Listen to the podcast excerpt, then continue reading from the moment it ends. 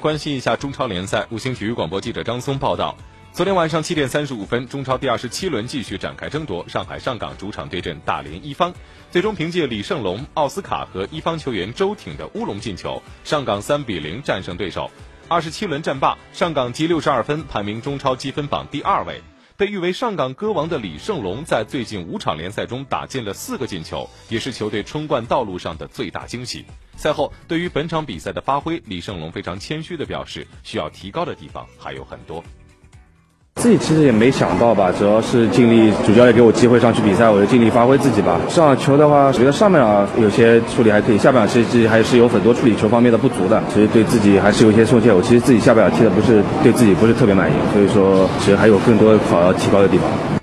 由于本轮广州恒大被河南建业二比二逼平，上港也就就此将与恒大的积分差距缩小到了一分。在联赛还剩三轮的前提下，上港依然保有卫冕联赛冠军的绝对机会。接下来，中超联赛将再度进入间歇期。十一月二十三号，上港将客场直面广州恒大，这也将成为决定今年中超联赛冠军走势的终极对决。